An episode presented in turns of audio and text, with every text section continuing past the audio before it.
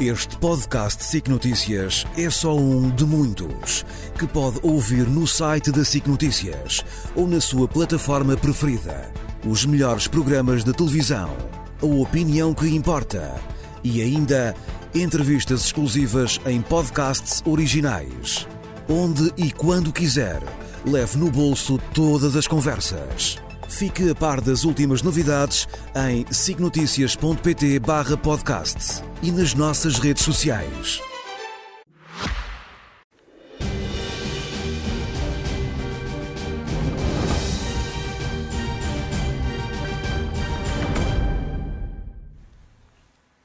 Nuno, boa tarde. Olá, Começamos com um assunto que está na ordem do dia. O que é que está por trás uh, desta nova revolução extrativa europeia?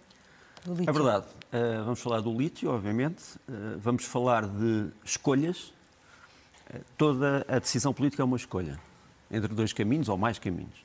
E aqueles que tomam as decisões têm que se responsabilizar por aquilo que tomaram. E há, portanto, é, é sempre importante que uma decisão política seja fundamentada e seja legítima, ou seja, que possa ter o maior número de adesões possível e que seja fundamentada no sentido que se estude uh, antes de se decidir. Parecem-me ser regras perfeitamente consensuais. Uh, Porquê é que a Europa, neste momento, está a voltar-se outra vez para as minas? Porque a Europa em relação à chamada economia verde, em relação aos chamados uh, materiais estratégicos, em relação aos minerais e metais críticos, de que vemos aqui alguns exemplos, é essencialmente dependente do exterior.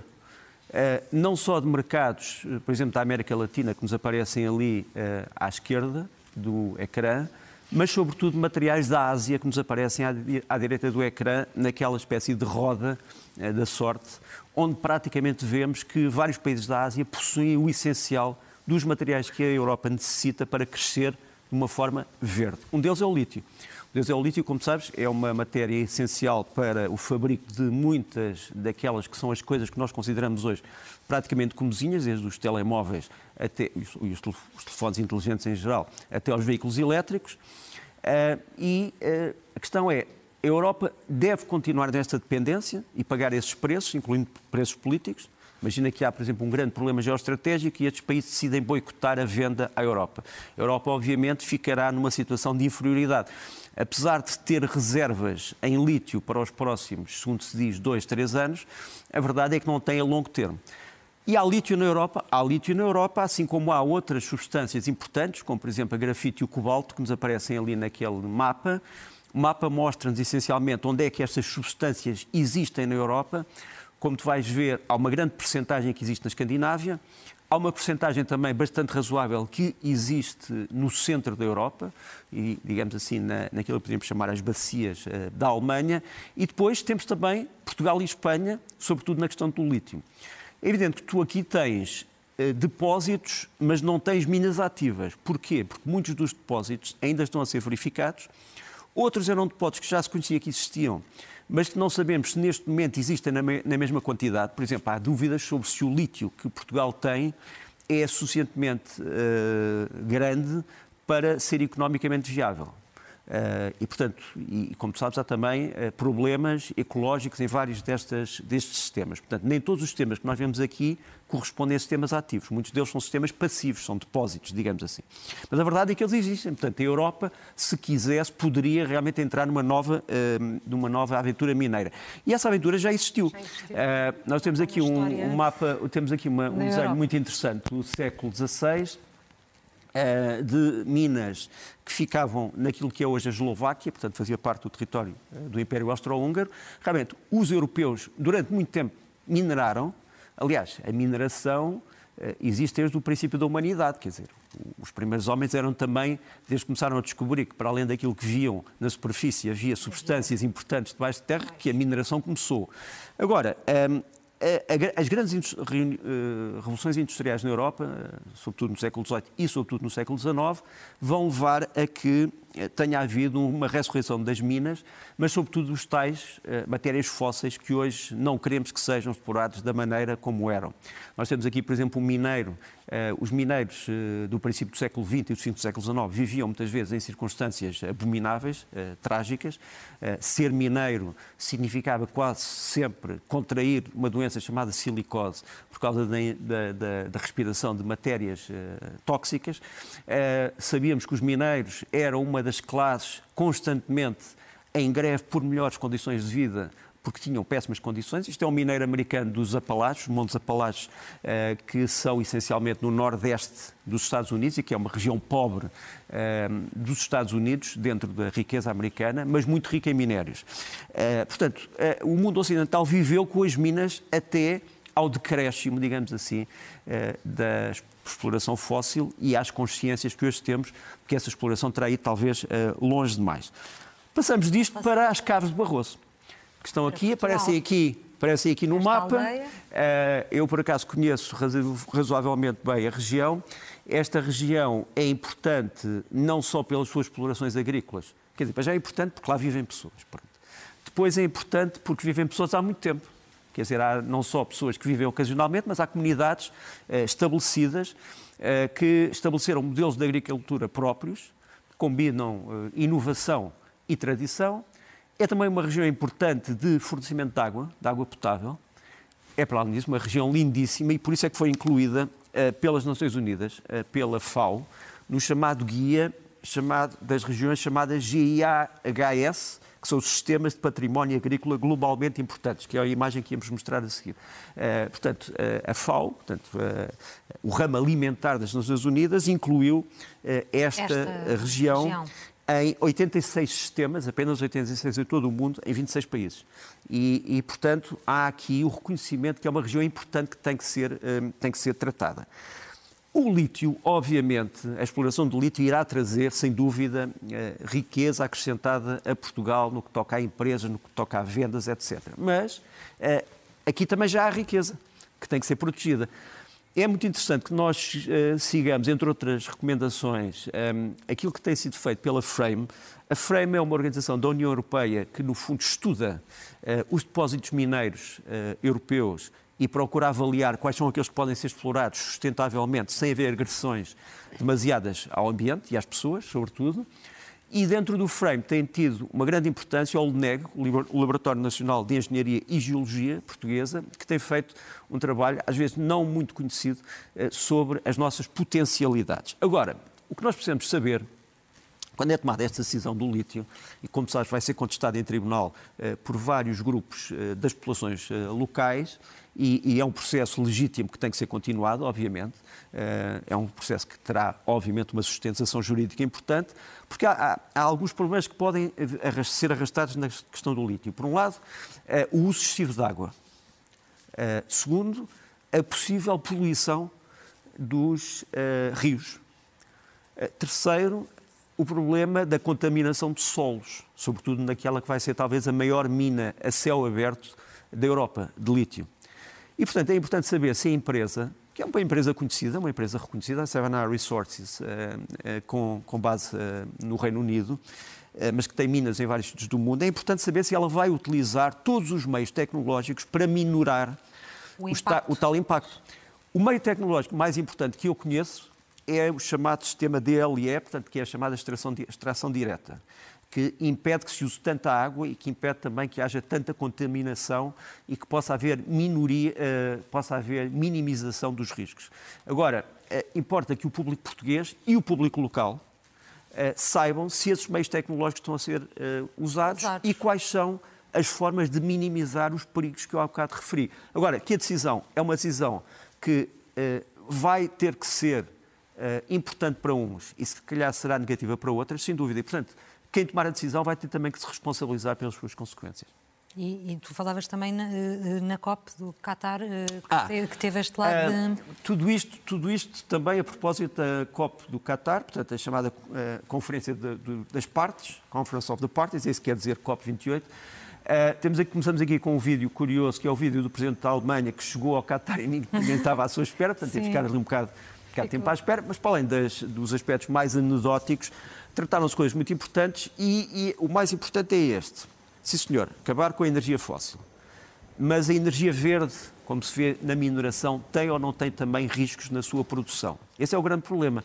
É o de saber se nós estamos dispostos a aceitar esses novos riscos e qual é o catálogo desses riscos. Por outro lado, toda a gente já salientou isto, mas eu saliento também, porque também sou gente, eh, é de que eh, muitos dos países que se comprometem a uma economia mais verde são também os países que estão a aumentar a sua uh, exploração petrolífera. É o caso dos países árabes que estão envolvidos. Quer dizer, desde os Emirados Árabes ao Qatar, à Arábia Saudita, que há uma promessa para modernizar e aumentar a produção, em alguns casos. Portanto, isto parece-me ser difícil de conciliar com a chamada, o programa ou a agenda verde. Olha, outro assunto também na ordem do dia, hum, esta questão do regresso, digamos assim, depois de uma pausa da ofensiva em força hum, na faixa de Gaza, fica assim mais distante uma solução mais definitiva, digamos assim. Hum, parece quase impossível encontrar-se depois desta pausa ter sido quebrada também. Eu Sim, acho que mais difícil e o problema não é só ser mais difícil, é que as feridas vão ser mais profundas. E, e, soluções que tenham feridas profundas são soluções que demorarão mais tempo, obviamente, a, a consolidar. Portanto, mesmo a história dos dois Estados, que todos afirmam querer, menos o Hamas, porque o Hamas em princípio não queria o Estado de Israel, mas agora aparentemente é capaz de conceder um Estado a Israel. Mas portanto imaginemos que todos concordam contra os dois, contra os dois Estados. Portanto o problema é depois é a definição das fronteiras, saber o que é a viabilidade do Estado, saber que recursos é que ele pode usar, saber se tem forças de segurança e forças militares, saber se pode ter controle sobre o próprio espaço aéreo. Enfim, são muitas perguntas. Portanto não, não vale a pena apenas dizer dois Estados. É preciso saber que Estados, que tipo de Estado. Uh, mas isto realmente, esta, este, os atos de dia 7 de outubro, que já não há palavras para os descrever, e, e tudo o que se passou a seguir, abriram realmente aquilo que eu chamo a faixa de Pandora. Quer dizer, também há demónios ali uh, adormecidos desde 1947, uh, eh, antes da criação do Estado de Israel, uh, que foram libertados. E, e não sei como é que vão voltar. Mas entre as libertações desses demónios há um outro problema, é que Israel ainda não sabe muito bem, ou o público israelita, não digo Israel, o público israelita não sabe muito bem como é que o Hamas, que vivia numa faixa que estava totalmente cercada, eh, o mar era controlado pelos israelitas, o ar era controlado pelos israelitas, a terra era altamente condicionada. Como é que conseguiu criar um complexo de armas tão grande que lhe permite não só resistir, mas continuar a resistir mesmo depois de parte da sua estrutura estar destruída.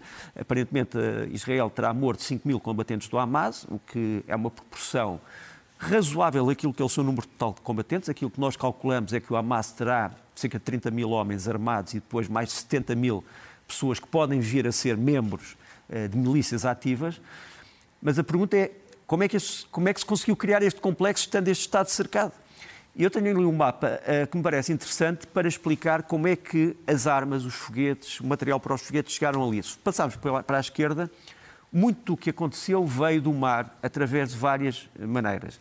Ou navios que eh, iam para outros portos e vieram cirurgicamente para ali e descarregaram carga para navios mais pequenos e depois para autênticas traineiras. Tudo isto, obviamente, num esquema que foi pago pelo Hamas ou pelos seus patrocinadores internacionalmente.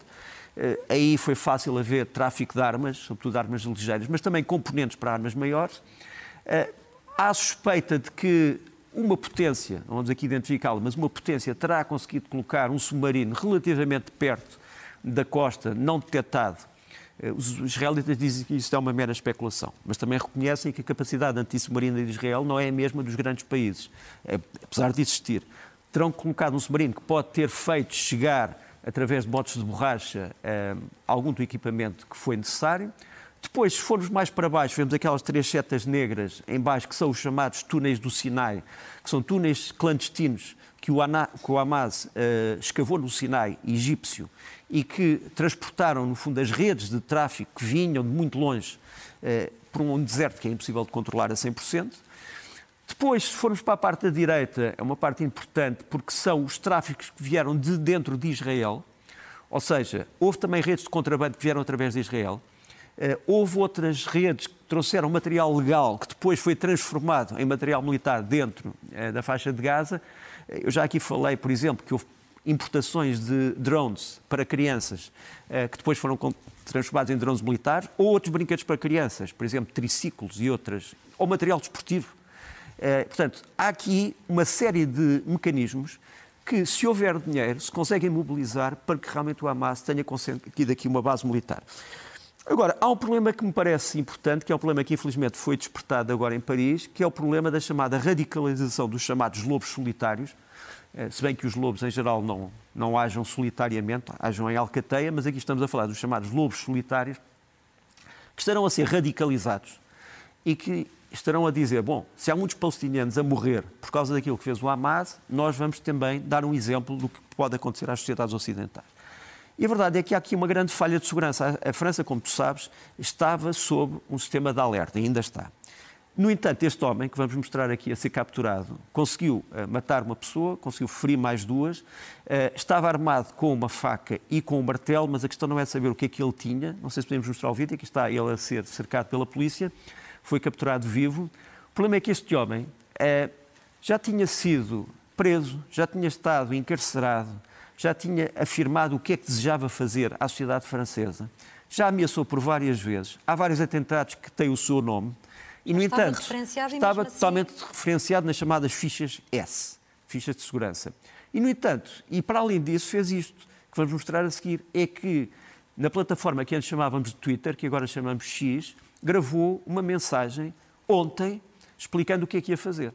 Uh, e podemos mostrar aqui parte dessa mensagem. Ele não mostra a sua cara, mas uh, está identificado nestes, uh, neste Twitter. Portanto, ele faz um grande, uma grande arenga sobre a necessidade de vingança pelas mortes, que ele diz serem mortes de inocentes, e dispõe-se a regar a França com o seu sangue. E, portanto, um, há aqui um problema que tem que ser olhado de, frente. Não é? Sem dúvida. Em relação a este assunto e de Gaza para a Ucrânia, que se prepara para um inverno muito rigoroso e difícil. Eh, Os ucranianos geralmente marcam o 1 de dezembro como nós marcamos com, com, a restauração e eles marcam como a restauração do inverno, ou seja, para eles é o primeiro dia de inverno, é o 1 de dezembro. Uh, realmente a Ucrânia está hoje cheia de neve, uh, em algumas zonas não tanto, mas está cheia de neve. Os ucranianos têm um outro problema, é que estão cheios de neves, mas têm poucas munições, têm poucas armas para aquilo que desejam fazer na defesa do que continuam a, a, a ter como missão, que é recuperar o seu próprio território. E por isso estão a recorrer cada vez mais, nós já temos andado a falar disto aqui há algum tempo, uh, se a Ucrânia não tiver meios convencionais para resistir à Rússia, pode recorrer a outros meios. E a verdade é que tivemos esta semana dois atentados numa linha férrea que está ali assinalada com uh, aquela seta vermelha, uh, vê bem a extensão, a extensão da Europa, vê que estamos no Extremo Oriente, Exato. já muito perto, já muito perto da China e da Mongólia, e uh, tratou-se de quatro explosivos que foram colocados em duas linhas de caminho de ferro, uma supletiva, e que destruíram uma parte grande de comboios de transporte de materiais. Aparentemente já terá sido reposta à circulação, embora nós não tenhamos a certificação de que as imagens que nos estão a chegar hoje que sejam verdadeiras, mas seja como for. Uh, diz que já foi reposta à circulação, mas isto mostra-nos como é que ou uma rede de resistência ou os ucranianos conseguiram eh, levar uh, bastante longe a sua, a sua luta. E do ponto de vista estratégico, como é que estão as coisas no terreno? Do ponto de vista estratégico, acho que o que se pode definir é isto. A Rússia, ao fim de quase dois anos, continua a ter 17,3% do território ucraniano, que é aquela mancha que está ali a vermelha. E nessa mancha vermelha temos ali uma linha que tem partes azuis e partes vermelhas. As partes azuis são as partes que, segundo a nossa análise, podem ser partes onde a Ucrânia vai iniciar novas ofensivas em território ocupado.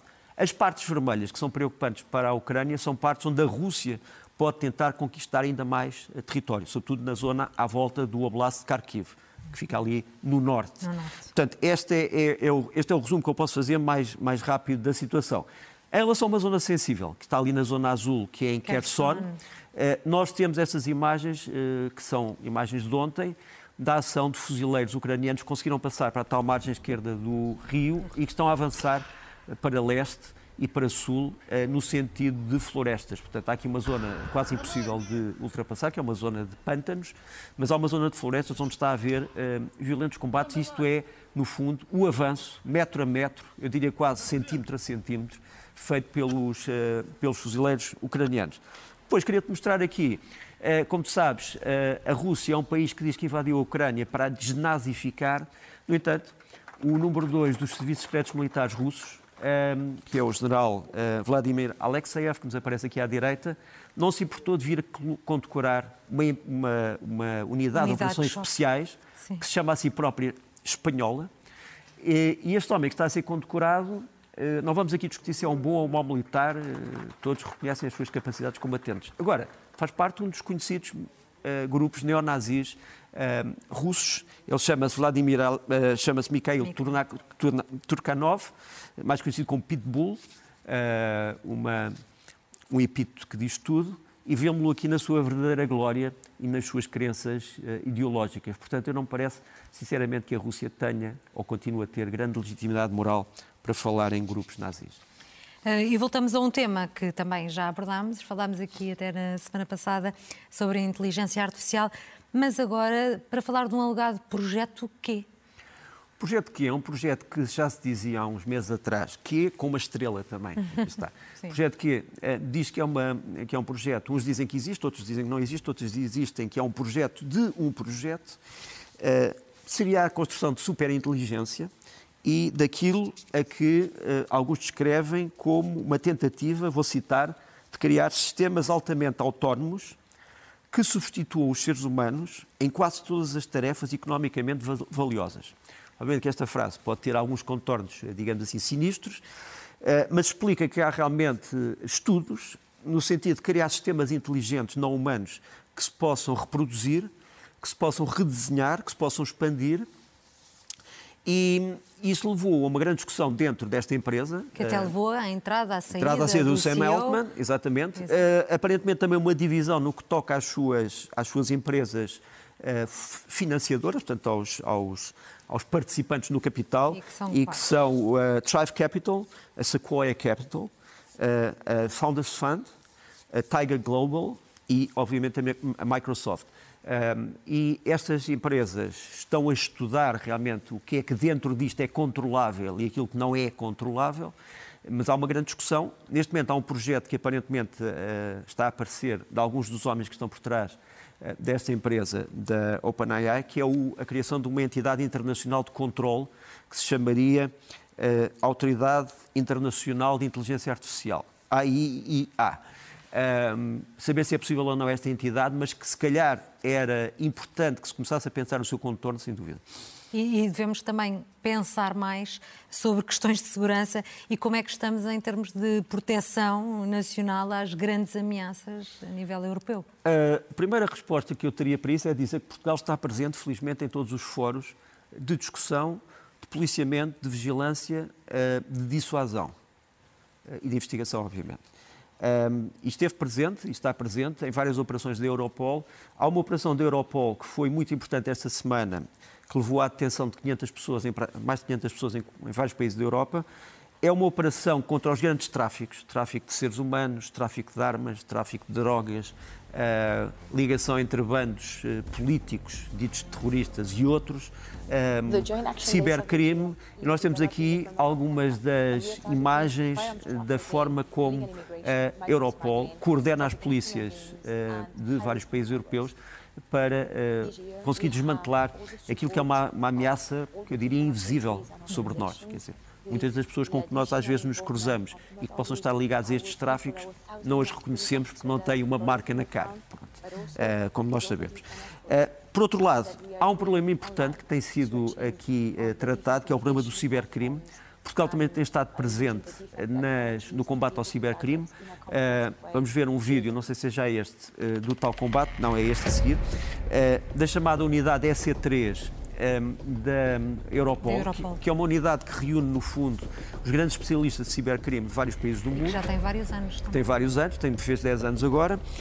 Um, houve uma reunião, na, uma reunião na AIA esta semana, na semana que passou, em que estiveram parte, com boas relações, a Polícia Judiciária, o Ministério Público Português e a PSP, portanto, estiveram todos juntos, na mesma mesa, discutiram os problemas importantes. Um deles é o problema do aumento dos chamados crimes do ransomware, ou seja, em que o teu computador é atacado, depois é paralisado e depois diz para que consiga reativá-lo vai ter que pagar este resgate. foram também criadas novas regras para que as pessoas resistam a este processo. Uma das primeiras regras é não pagar o resgate e contatar imediatamente uma entidade responsável. Agora, o cibercrime está a aumentar na Europa, sem dúvida, e Portugal tem que estar também alerta. Repara, os, uh, os chamados. Já, já, vamos a, já vamos a isto, deixa-me só acabar a frase. Uh, os, os responsáveis pelo cibercrime não estão só a atuar sobre cidadãos privados ou empresas, mas também sobre instituições, ministérios, secretarias de Estado, estou a falar portuguesas, uh, que também já foram alvo de, deste ransomware. Mas essa é outra história que um dia destes vamos contar. Estávamos a falar das armas, Exato. porque obviamente também está aqui em causa o tráfico de armas. Portugal, apesar de um relatório que, de investigações uh, e de serviços de informações num país da Europa, que eu não vou aqui citar, não é, ao contrário do que se diz nesse relatório, não é a grande plataforma de tráfico de armas na Europa. As grandes plataformas são essencialmente uh, Reino, os Países Baixos e a Bélgica, os Balcãs, uh, a Itália. Uh, Portugal tem, ou tem tido, um problema em que tem que destruir realmente armas em excesso e é a Polícia de Segurança Pública, através da sua, da sua, da sua direção de, minas, de, de explosivos e armas, que se tem encarregue de uma forma altamente briosa tudo isto. Repara, em 10 anos penso que a PSP eliminou cerca de 330 mil armas ligeiras de todo o mercado. E muitas destas armas chegam ou por posse ilegal, mas são geralmente armas de caça, outras são armas que foram legadas por antepassados e as pessoas querem se livrar delas.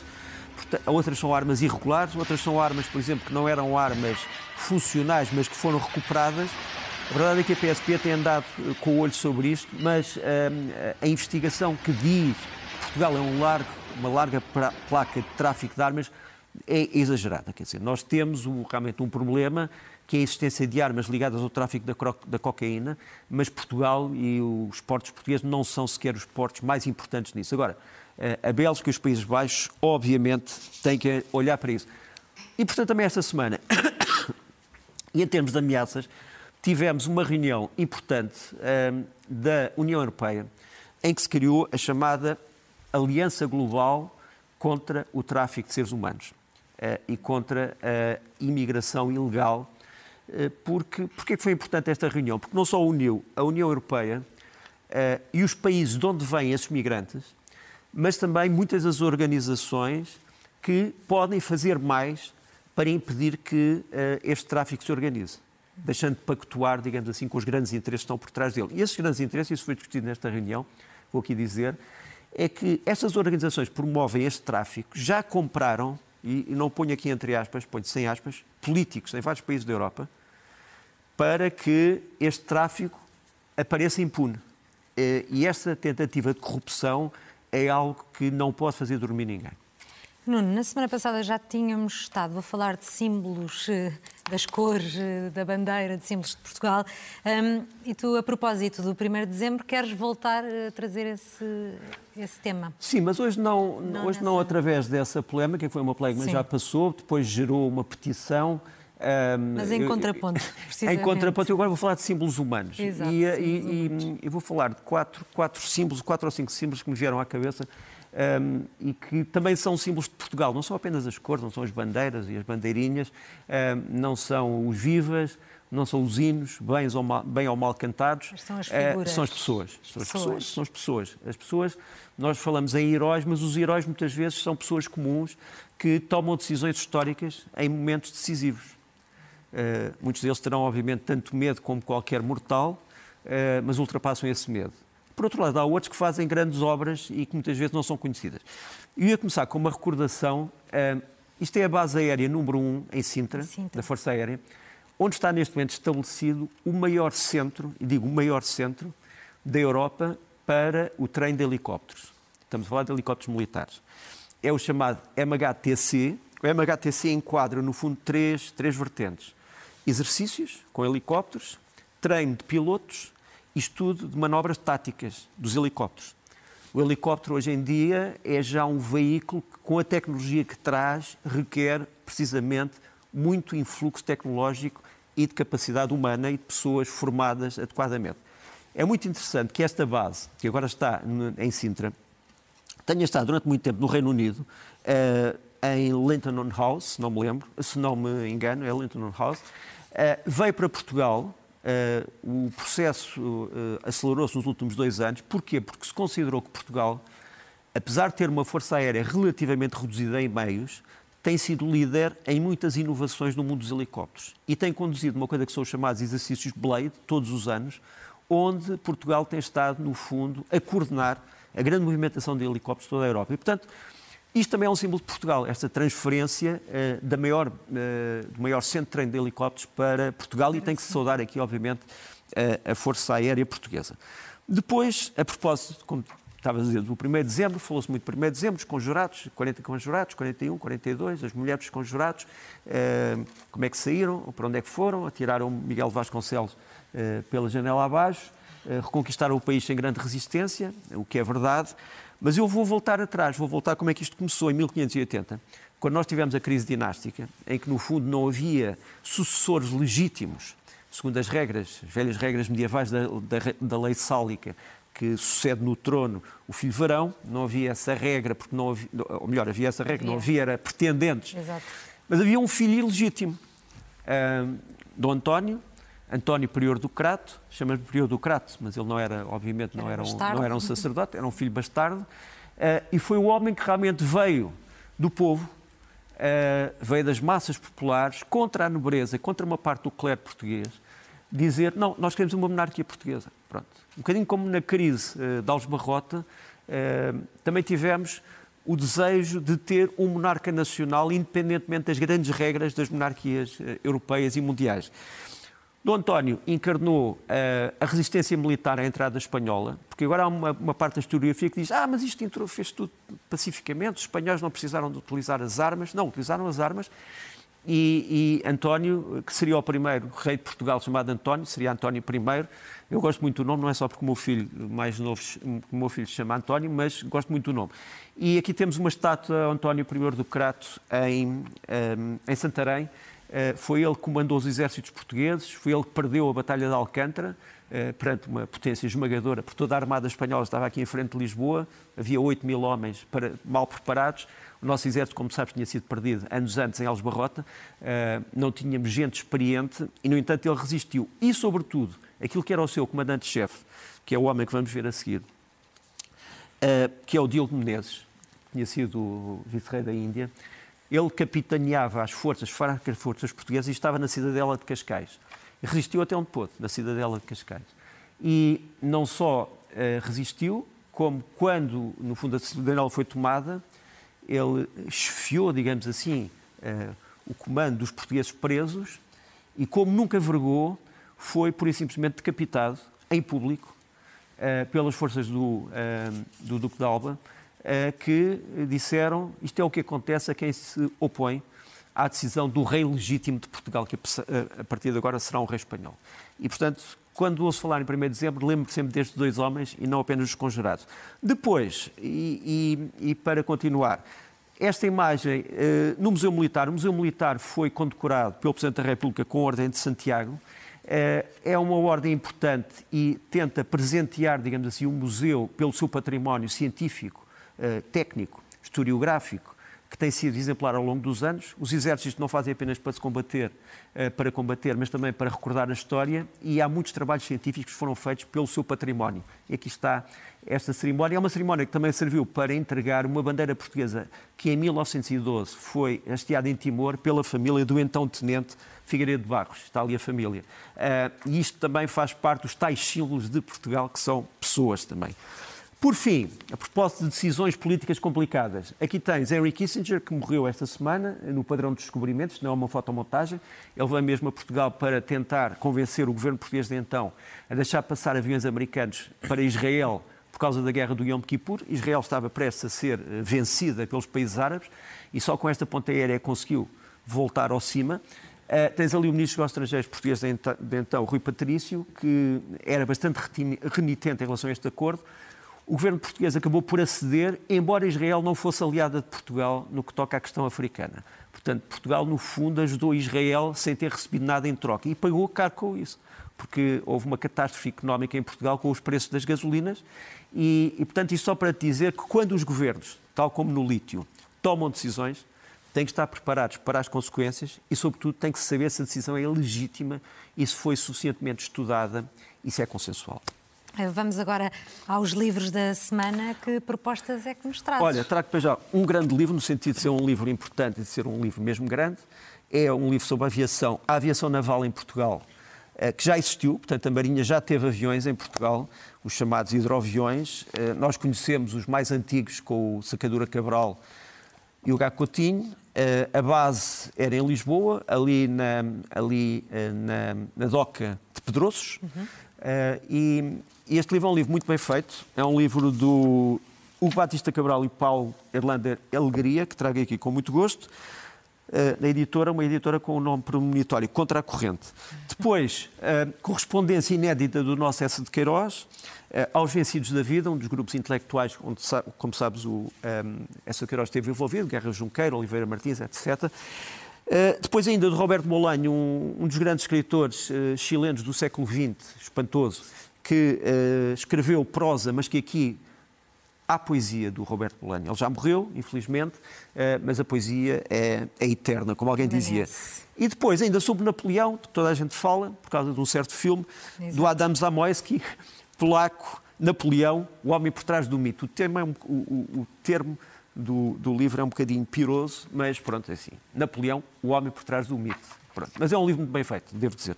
E por falar em filmes, eh, a semana passada também falámos do Napoleão, mas em contraponto com outro. E, este, e esta semana traz um, um filme que estreia na próxima semana. Eh, na os, dois, semana. os dois estreiam para a semana. Sim. Exatamente. Eh, eu ia começar por este, sobre um gênio da música em várias vertentes já não é da tua geração, mas a minha geração cresceu uh, aos sábados, acho que aos domingos e sábados, não sei, a ouvir perceber de música a partir do Leonard Bernstein. Para além de ter sido um grande compositor, um grande pianista, um grande maestro, maestro.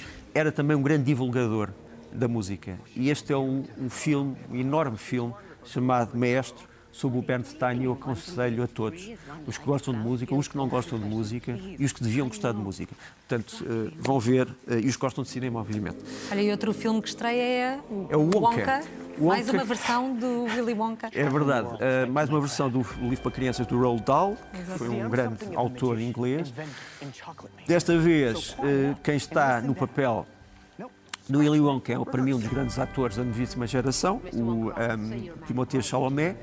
Uh, e o, o, filme vale mesmo a pena, está muito bem feito e eu aconselho. Não é um filme para criança, é um filme para todas as idades, verdadeiramente, para os pais poderem ir com os filhos, para os pais poderem ir com os avós, bisavós, etc. E, e ficam as minhas recomendações. Já sabemos que, um, que, se aproxima a altura de falar de música um, e nas sugestões da semana um disco de António Pinho Vargas. António Pinho Vargas, uh, que nós conhecemos mais na área do jazz e da música ambiental, uh, lança agora uh, Lamentos, que é uma obra sinfónica muito bem feita. Vamos ouvir um bocadinho.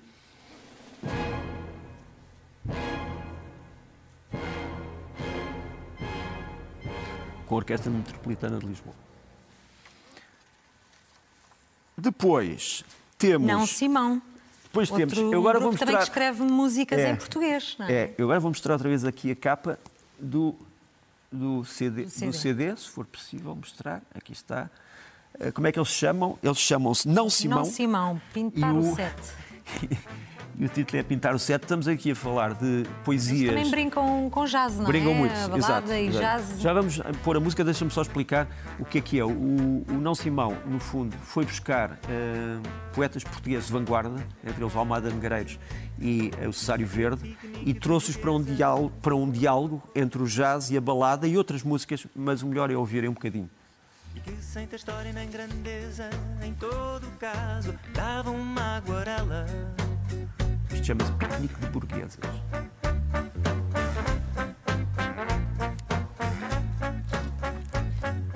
Foi quando tu, descendo do burrico, foste colher sem imposturas tolas. E por fim, Uh, por fim, um guitarrista é, é verdade. nome e é, ainda vivo. É verdade, é um, é um grande para mim um dos meus guitarristas preferidos. Eu trouxe-o porque há uma página, ele criou uma página na internet que eu acho que devia ser visitada com dezenas de vídeos. Uh, ele, ele, é o, o Goran uh, que é sueco e que é um guitarrista que está entre o clássico, toca tudo, barroco, toca barre, Uh, toca aos românticos alemães, mas toca também Beatles e outros temas contemporâneos. E vamos ouvi-lo aqui, nem mais nem menos, penso que é o Yesterday, uh, na sua guitarra transformada.